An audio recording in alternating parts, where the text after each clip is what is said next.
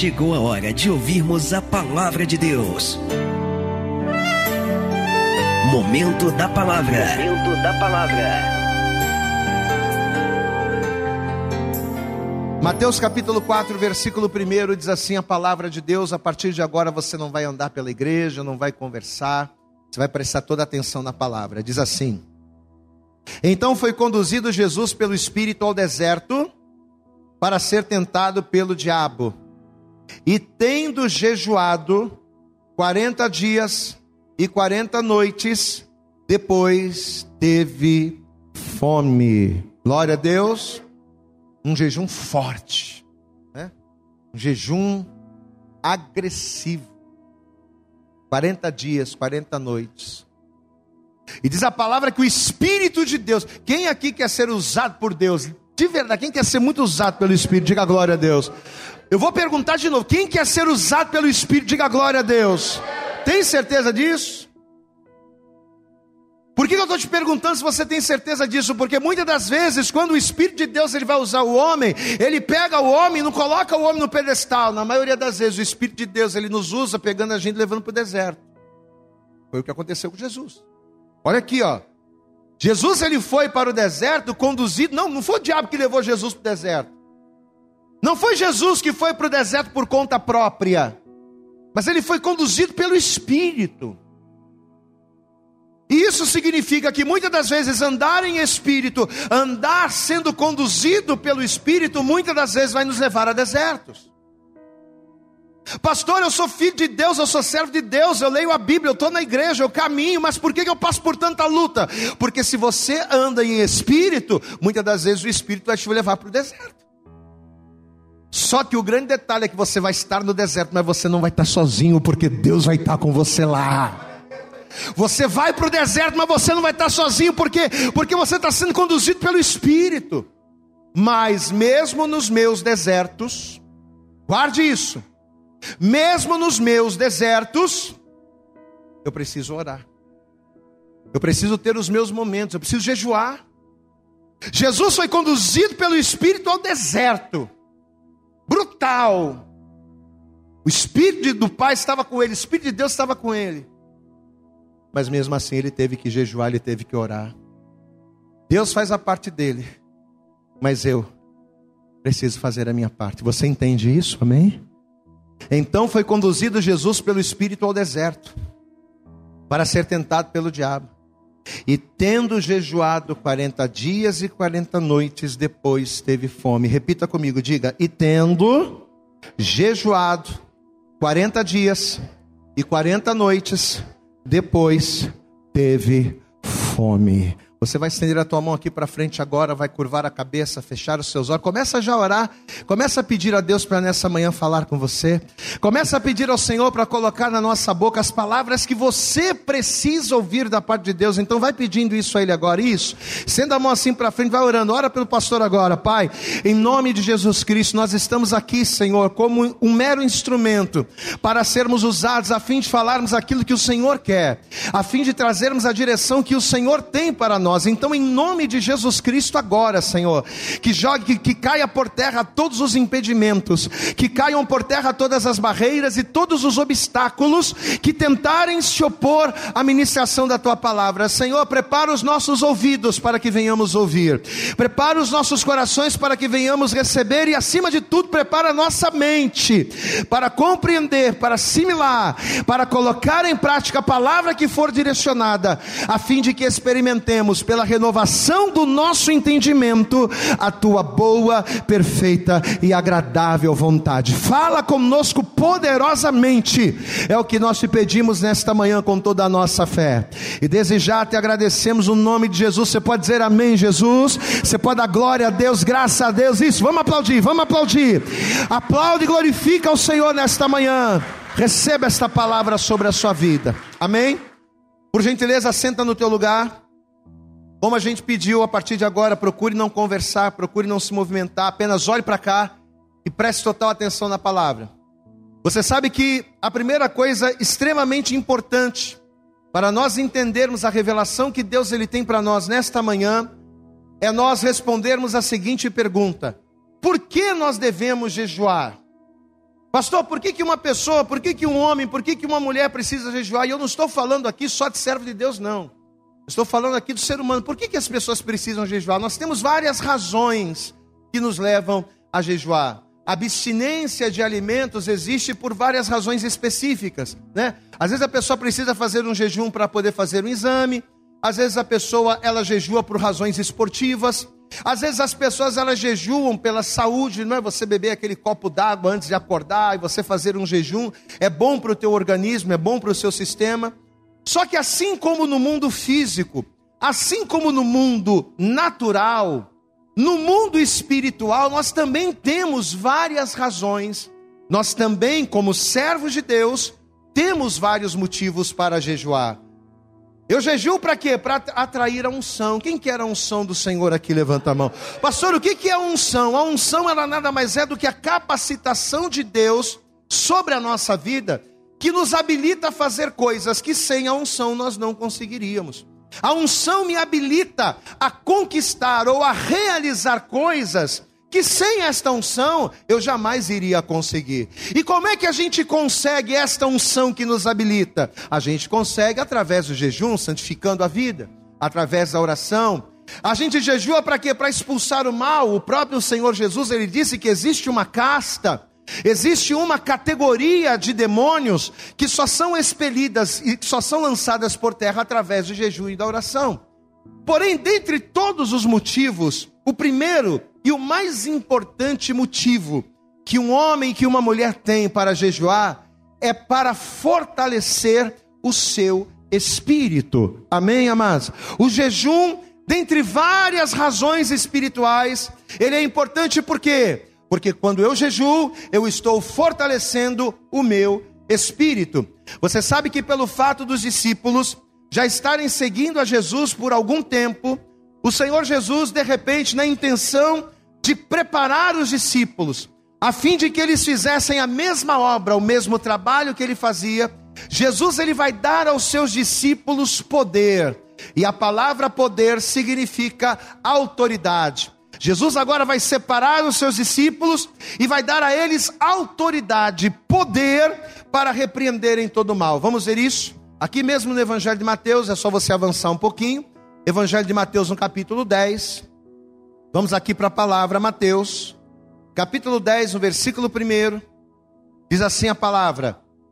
Evangelho de Mateus, capítulo 10, versículo 1 diz assim: E chamando os seus doze discípulos, deu-lhes poder, diga autoridade, sobre os espíritos imundos, para os expulsarem e para curarem toda enfermidade e todo mal. Verso 5: Jesus enviou estes doze e lhes ordenou, dizendo: Olha, não ireis pelo caminho dos gentios, nem entrareis em cidade de samaritanos, mas ide antes as ovelhas perdidas da casa de Israel, e indo, pregai, dizendo: É chegado o reino dos céus. Aí olha o que diz o verso 8: Curai os enfermos, limpai os leprosos ressuscitai os mortos, expulsai os demônios, de graça recebestes, de graça dai. Amém? Então presta atenção, você sabe que a Bíblia nos ensina que no Senhor nós faríamos proezas. Amém, amados? A palavra de Deus, se eu não me engano, está lá em Daniel. Que, que no Senhor nós iríamos fazer proezas. E o que, que significa fazer proezas? Fazer coisas grandes. A palavra de Deus ela nos diz que no Senhor nós iríamos fazer coisas inimagináveis, só que vamos entender.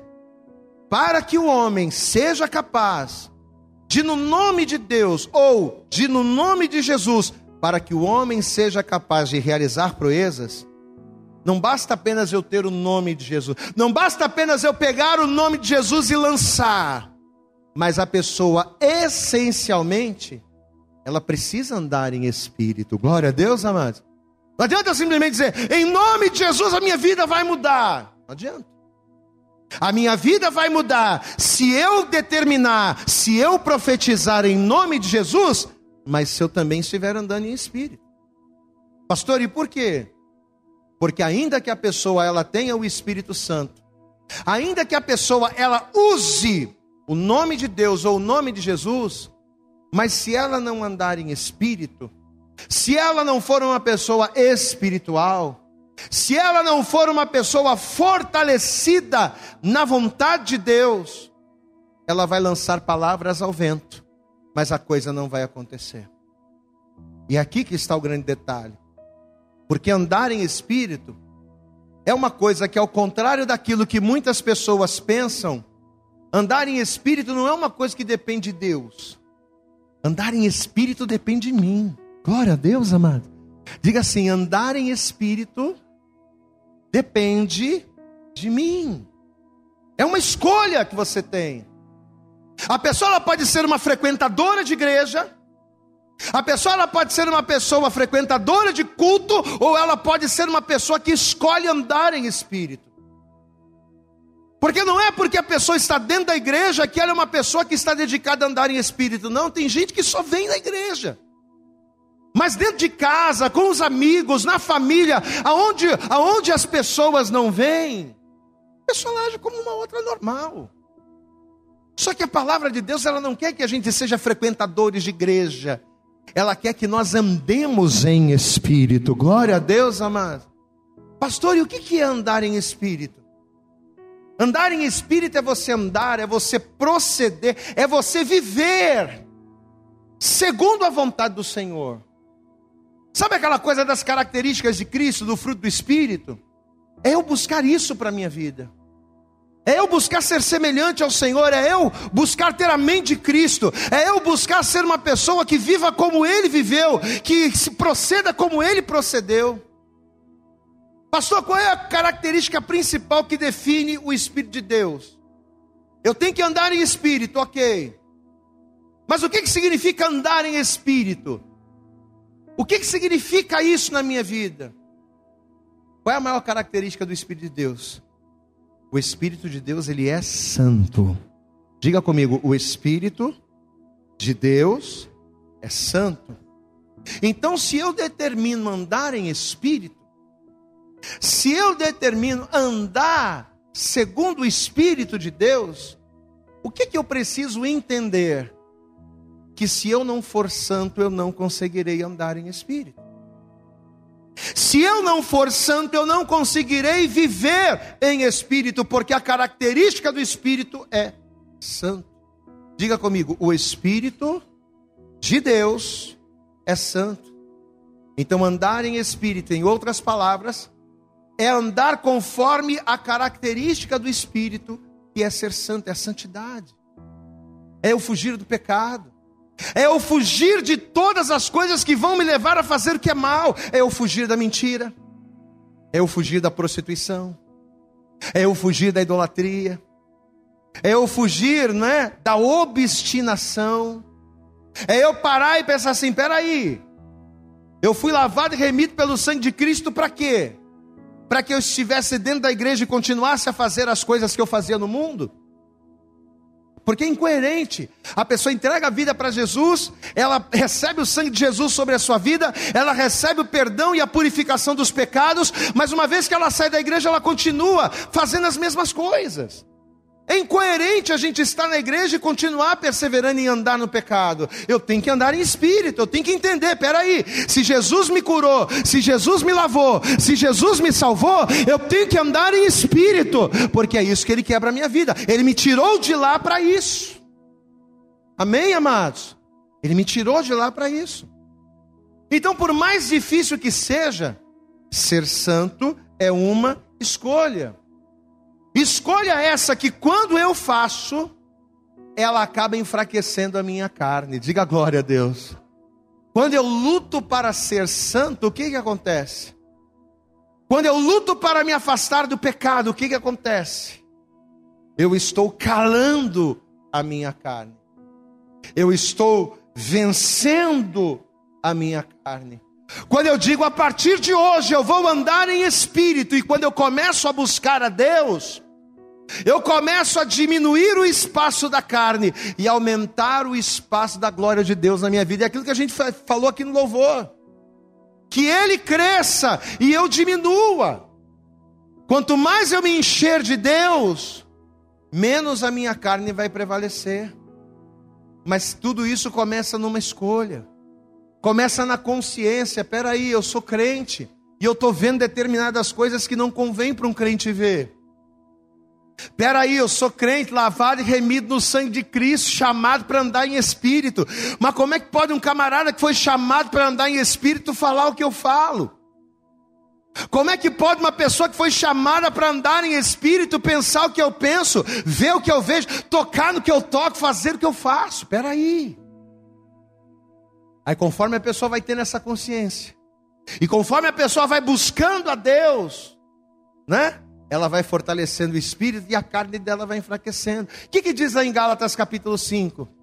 Se eu não me engano, a partir do versículo 16 diz lá o quê? Que a carne, e quando a Bíblia fala de carne, ela está falando de quê? A carne, ela não está falando de pele. Glória a Deus, amado. Quando a Bíblia fala de carne, ela não está falando de pele. Ela está falando dos desejos, dos desejos naturais, dos desejos carnais que desagradam a Deus. Então a Bíblia diz que a carne cobiça contra o espírito. A carne quer pecar, a carne quer xingar, a carne quer enganar, a carne quer roubar, a carne quer mentir, a carne quer adulterar, a carne quer prostituir.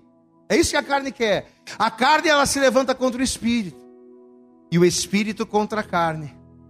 E estes opõem-se um ao outro. Um quer dominar o outro. A carne, com os pecados, quer prevalecer sobre a vontade de Deus. O espírito, com a vontade de Deus, quer prevalecer sobre a carne. E é justamente nesta hora que entra o jejum. Diga glória a Deus aí, meu irmão. É nessa luta, sabe? A carne cobiça contra o espírito, o espírito contra a carne. É aqui que o jejum entra. Porque quando eu jejuo, o que, que acontece?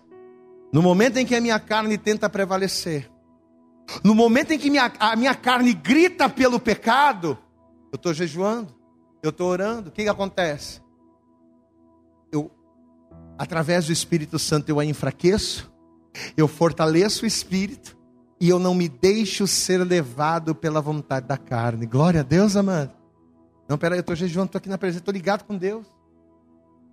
Ah, rapaz, mas deixa sair, olha lá, vai fazer isso. Não, peraí, eu tô, eu tô na presença do Senhor, né? Então o jejum, no momento em que a nossa carne grita pelo pecado, se opondo contra o espírito, através dos desejos, através das sugestões, né? Porque a nossa carne, influenciada pelo diabo, influenciada pelo pecado, ela trabalha em cima de sugestões. Vai lá, rapaz, não tem nada a ver. Tua esposa não está vendo, não. Teu patrão não está vendo, não. Vai lá, rapaz. Conta uma mentirinha, faz um negócio pequenininho, ninguém vai saber. Tem nada, não tem nada a ver, isso é coisa de fanático. Aí o diabo vai lá sutilmente. Aí a pessoa não está jejuando, a pessoa não está orando, não está lendo a Bíblia, não está na palavra, ela vai com tudo. Ela até está indo na igreja, mas ela está fazendo a vontade da carne, não está andando em espírito. Aí a vida não, aí a vida não vai para frente, né? Aí a vida não vai para frente, as coisas não melhoram, as coisas começam a ir de mal a pior, a pessoa diz, mas, pô, mas eu estou na igreja, não é estar tá na igreja. Eu costumo dizer o seguinte: você tem que estar na igreja. Diga, eu tenho que estar na igreja. Mas, meu irmão, não é a igreja que vai te salvar, não é a igreja que vai mudar a sua vida, não é a igreja que vai fazer nada. O que vai fazer a tua vida mudar é aquilo que você ouve na igreja. Porque deste lugar, deste altar aqui, ó, você pode não estar vendo com os olhos carnais, mas rios de água viva estão jorrando através da palavra. E é quando você toma após a palavra, que você bebe dessas águas, que este rio de águas vivas produz em você uma fonte de águas que vai te levar, que vai te jorrar para a vida eterna. Aplauda bem forte ao Senhor. Aleluia. Eu tenho que estar aqui. Mas eu tenho que estar aqui para quê? Para ouvir, para aprender e para praticar. Para ouvir, para aprender e para viver. Então, quando a gente jejua, no momento em que a nossa carne se opõe contra o nosso espírito, através ali das sutilezas o que, que eu faço? Se eu estou jejuando, se eu estou orando, se eu estou firme, eu enfraqueço a carne. E é quando eu estou forte, é quando eu estou forte em Deus, que usando o nome de Jesus a coisa acontece. Glória a Deus, amado. O nome de Jesus todo mundo fala. Mas por que que tem pessoas que clamam, clamam, que falam o nome de Jesus e a vida não muda? Porque não é o nome de Jesus apenas. O nome de Jesus, combinado com uma vida no altar. O nome de Jesus, proferido pela boca de alguém que anda em espírito, diga glória a Deus. O nome de Jesus, proferido por uma boca que louva o Senhor, ah, meu irmão, é uma bomba atômica no inferno. Talvez você está aqui hoje o teu casamento está por um fio. Pastor, meu casamento está por um fio, pastor. Coisa está complicada.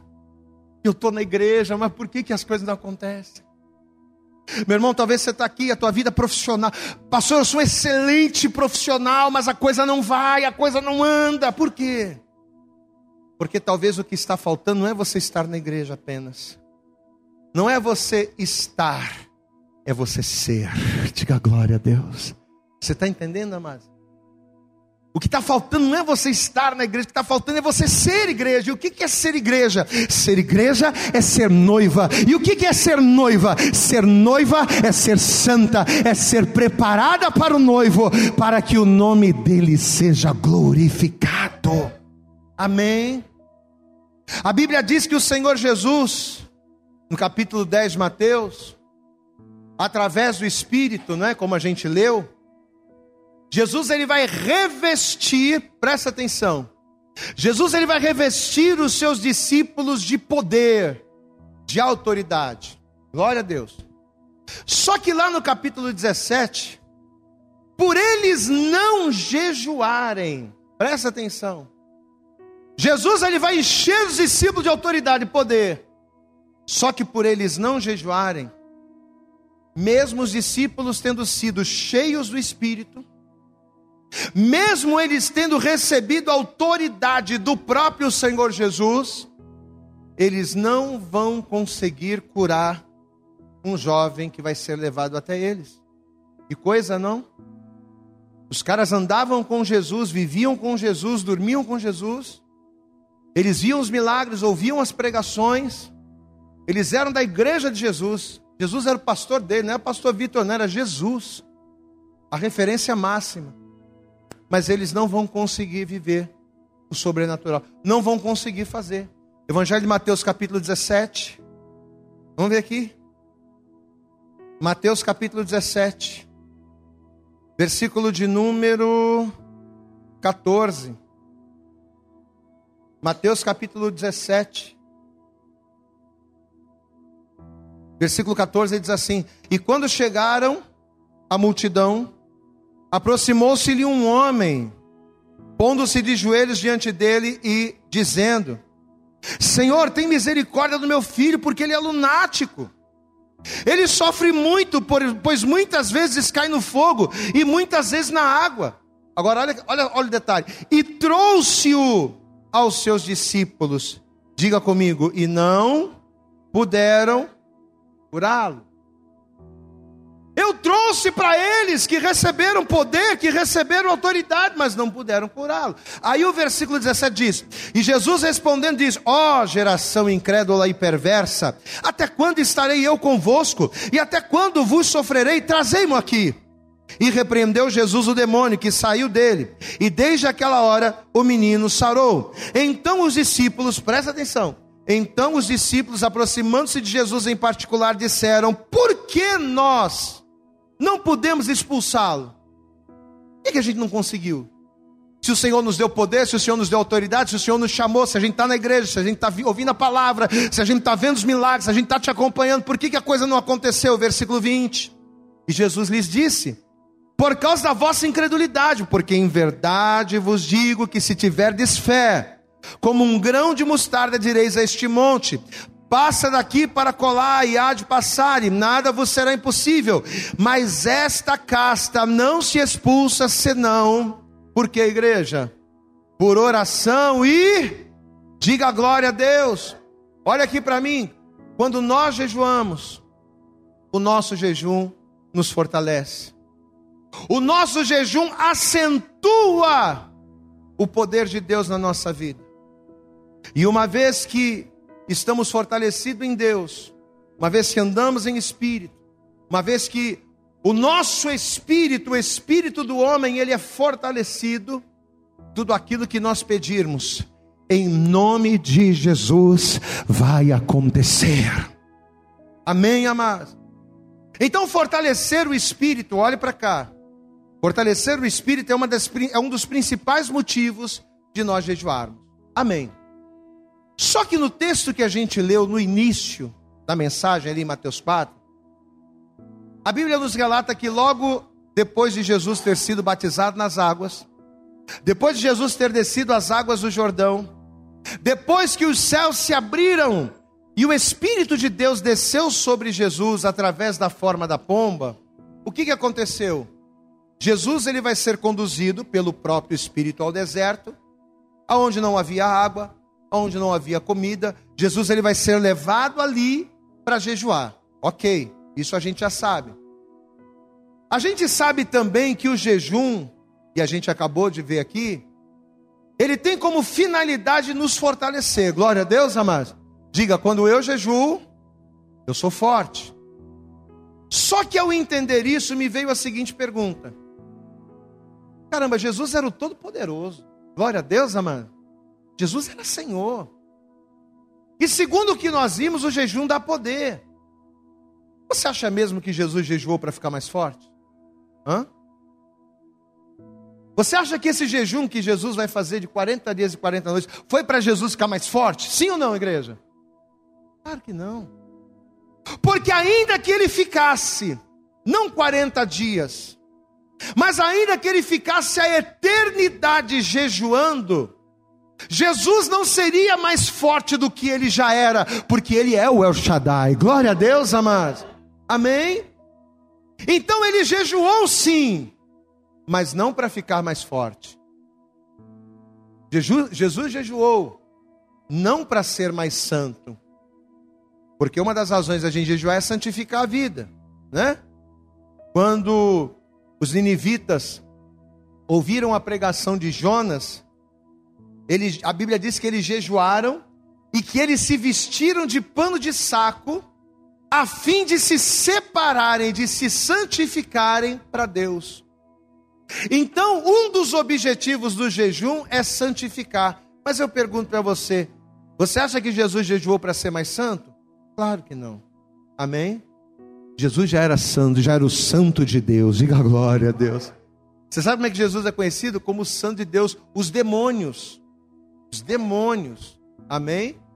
Quando Jesus ele foi libertar o endemoniado gadareno, ou o endemoniado de Cafarnaum, os próprios demônios, os próprios demônios disseram: "Que temos nós contigo, Jesus? O que a gente tem contigo? Bem sabemos que tu és o Santo de Deus. Glória a Deus, amado. Então Jesus não jejuou para ser mais santo, porque ele já era, a ponto de ser reconhecido pelos demônios como santo. Então Jesus não jejuou para ser mais forte, nem jejuou para ser mais santo. Jesus não jejuou para ser mais ungido. Não, também não. A palavra Cristo no grego quer dizer ungido. E a palavra Messias do hebraico quer dizer ungido, ou seja, ele já era ungido de Deus no nome. Então, olha só os detalhes. Jesus não jejuou para ser mais poderoso, não, ele já é o Todo-Poderoso. Jesus não jejuou para ser mais santo, Jesus não jejuou para ser mais ungido. Pastor, se ele não jejuou para ser nenhuma dessas coisas, então por que que o Espírito de Deus vai pegar Jesus? vai levá-lo ao deserto. E por que, que ele vai jejuar 40 dias e 40 noites? E sabe qual foi a resposta que o Espírito Santo trouxe ao nosso coração? Jesus ele vai fazer aquele jejum brutal, porque na verdade ele sabia que o mundo dos homens estava prestes a mudar. Presta atenção nisso, amado. Jesus ele jejuou porque ele sabia que depois daquele período de jejum, depois daquele período de deserto, algo novo iria acontecer na terra. O mundo dos homens nunca mais seria o mesmo depois daquele momento. Glória a Deus, amado. Porque até então Jesus era um anônimo. Eu quero que você entenda isso. Jesus ele era um anônimo. Ele estava entre nós, mas ele era um anônimo. Só que ele vai começar a se levantar. A primeira coisa que ele vai fazer, ele vai batizar nas águas. O Espírito de Deus vai descer sobre ele. Ou seja, Jesus ali estava começando a cumprir o real propósito da sua vinda nesta terra. E ele sabia que depois daquele período Jesus ia começar a pregar, Jesus ia levantar os discípulos, Jesus iria começar a mudar a história do mundo. Ou seja, o mundo nunca mais seria o mesmo depois daquele deserto. E por quê? Porque uma grande porta entre a antiga dispensação e a nova dispensação iria ser aberta. Diga glória a Deus. A porta de transição entre o Velho e o Novo Testamento iria começar a se abrir ali. E essa porta, por trazer aos homens, por trazer à humanidade salvação, esta porta, por trazer aos homens vida eterna, iria fazer o ser humano viver um relacionamento novo com Deus. Porque até então, como é que o homem se relacionava com Deus, igreja? Camarada edificava um altar, camarada pegava o animal, sacrificava, apresentava sacrifício a Deus. Quando ele pecava, ele fazia expiação do pecado, pegava o animal, degolava, derramava o sangue, espargia no altar. Era assim que o homem se relacionava com Deus através de sacrifícios, através de holocaustos. Só que o que estava por vir seria diferente, seria algo mais íntimo, seria algo mais pessoal, seria algo mais nítido, mais claro, não é? O apóstolo Paulo citou lá em Coríntios que aquilo que antes, aquilo que no Antigo Testamento era visto por sombras, agora seria revelado, diga glória a Deus. Através de Cristo as coisas seriam estariam as claras. E justamente pelo fato de Jesus saber que o diabo iria se opor ao novo, é que Jesus ele vai se antecipar e ele vai jejuar. Hoje é o penúltimo culto do ano de 2021. O último culto penúltimo. Não, não, antepenúltimo. Terça-feira tem mais um e sexta-feira é o culto da virada. E qual é a palavra que desde outubro o Espírito Santo tem colocado ao nosso coração, que a gente tem profetizado aqui, igreja? 2022 será um novo tempo. Você entende por que, que a gente precisa jejuar? Você sabe por que, que Jesus ele vai fazer aquele jejum brutal? Não é porque ele queria ser mais forte, ou que ele queria ser mais ungido, ou porque ele tinha que ser mais santo. É porque algo novo estava para acontecer. E sempre quando algo novo está para acontecer, sempre que mudanças estão para acontecer, o diabo se levanta. Toda vez que algo novo vai acontecer, que as portas vão se abrir, o inimigo ele se levanta em oposição. É ou não é verdade? Sim ou não? Você já percebeu isso? Sempre quando você está para receber algo novo, sempre quando você está para viver uma determinada situação nova na tua vida, é um le... acontece, mas é um levante. É ou não é? Sim ou não, amado? Não é uma luta, não é uma dificuldade? Pois é. Por esse motivo, Jesus ele jejuou 40 dias e 40 noites. A gente vai jejuar 40 também, só que em janeiro a gente vai jejuar 21 dias. Em julho a gente vai jejuar mais 21. Glória a Deus, amados. Para que a gente seja mais santo, a gente precisa ser mais santo. Para que a gente seja mais ungido, a gente precisa de mais unção. Para que a gente santifique a nossa vida, sim, para que a gente santifique. Para que a gente se fortaleça, sim, para que a gente se fortaleça. Mas também para que possamos em 2022 viver o novo de Deus na nossa vida. Amado, o teu casamento não pode mais continuar a ser como está. Entra ano, sai ano, e a única coisa nova é o ano, mas os problemas são os mesmos. As reclamações são as mesmas, os conflitos são os mesmos, tem que mudar. Amada, a tua vida financeira não pode mais continuar como está, a tua vida profissional, a tua vida familiar não pode mais. Tem que ser dado um basta. Mas não é você falando, não é você gritando, não é você discutindo, não é você quebrando pau, não. É você sendo um homem, uma mulher, uma pessoa espiritual. Amém? É quando nós jejuamos e quando nós oramos que as portas se abrem, mesmo em meio aos desertos. Você pode dar glória a Deus aí, amado. O diabo vai se levantar contra Jesus no deserto. Por três vezes. O diabo vai se levantar, vai usar a palavra. E dentro da palavra, em espírito forte, Jesus vai lá e vai rebater. E diz a Bíblia que depois da terceira vez, quando o diabo percebeu que não ia ter mais jeito, ele fugiu. E sabe o que aconteceu? Quando o diabo fugiu, que Jesus venceu a batalha, a Bíblia diz que os anjos do Senhor vieram e o serviram. Vamos ver isso para a gente finalizar? Evangelho de Mateus, capítulo 4. Mateus, capítulo 4.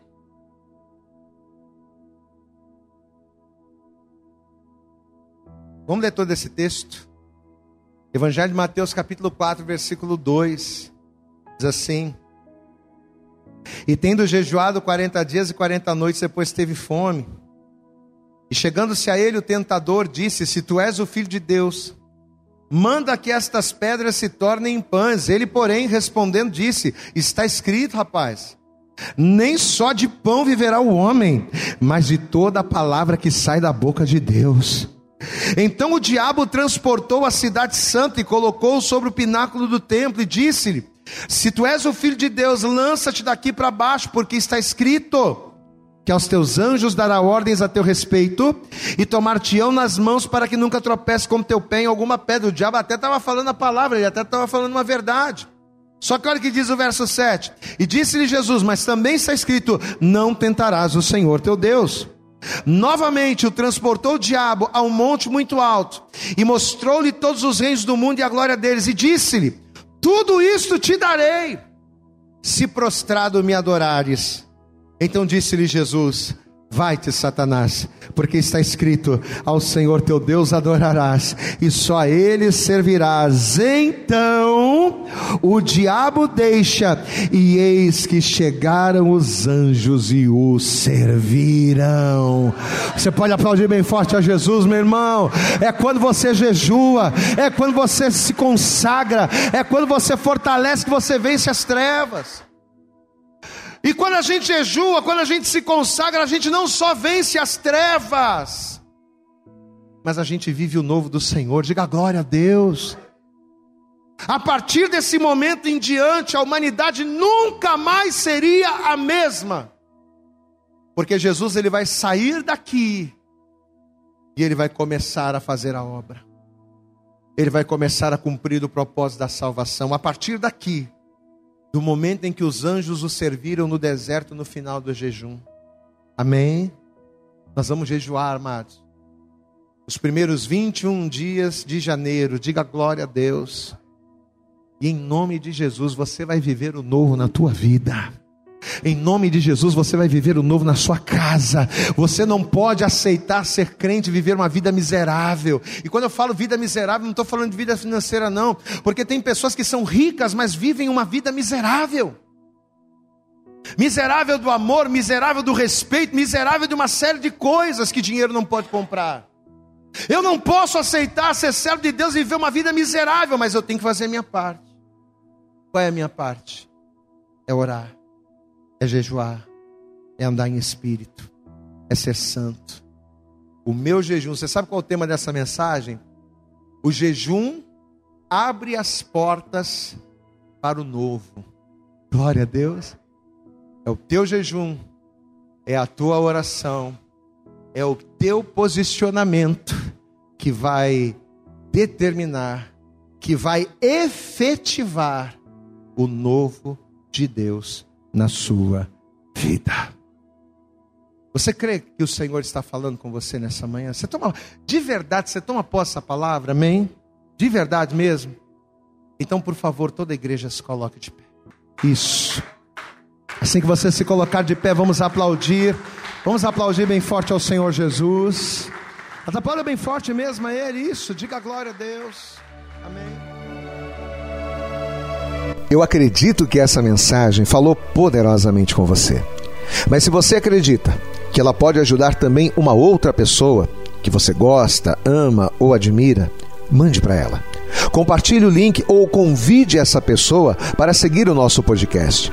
E creia que fazendo isso, ainda que não seja você a ministrar, além de nos ajudar, você estará cumprindo o ID de Deus. Deus abençoe você e até o nosso próximo conteúdo.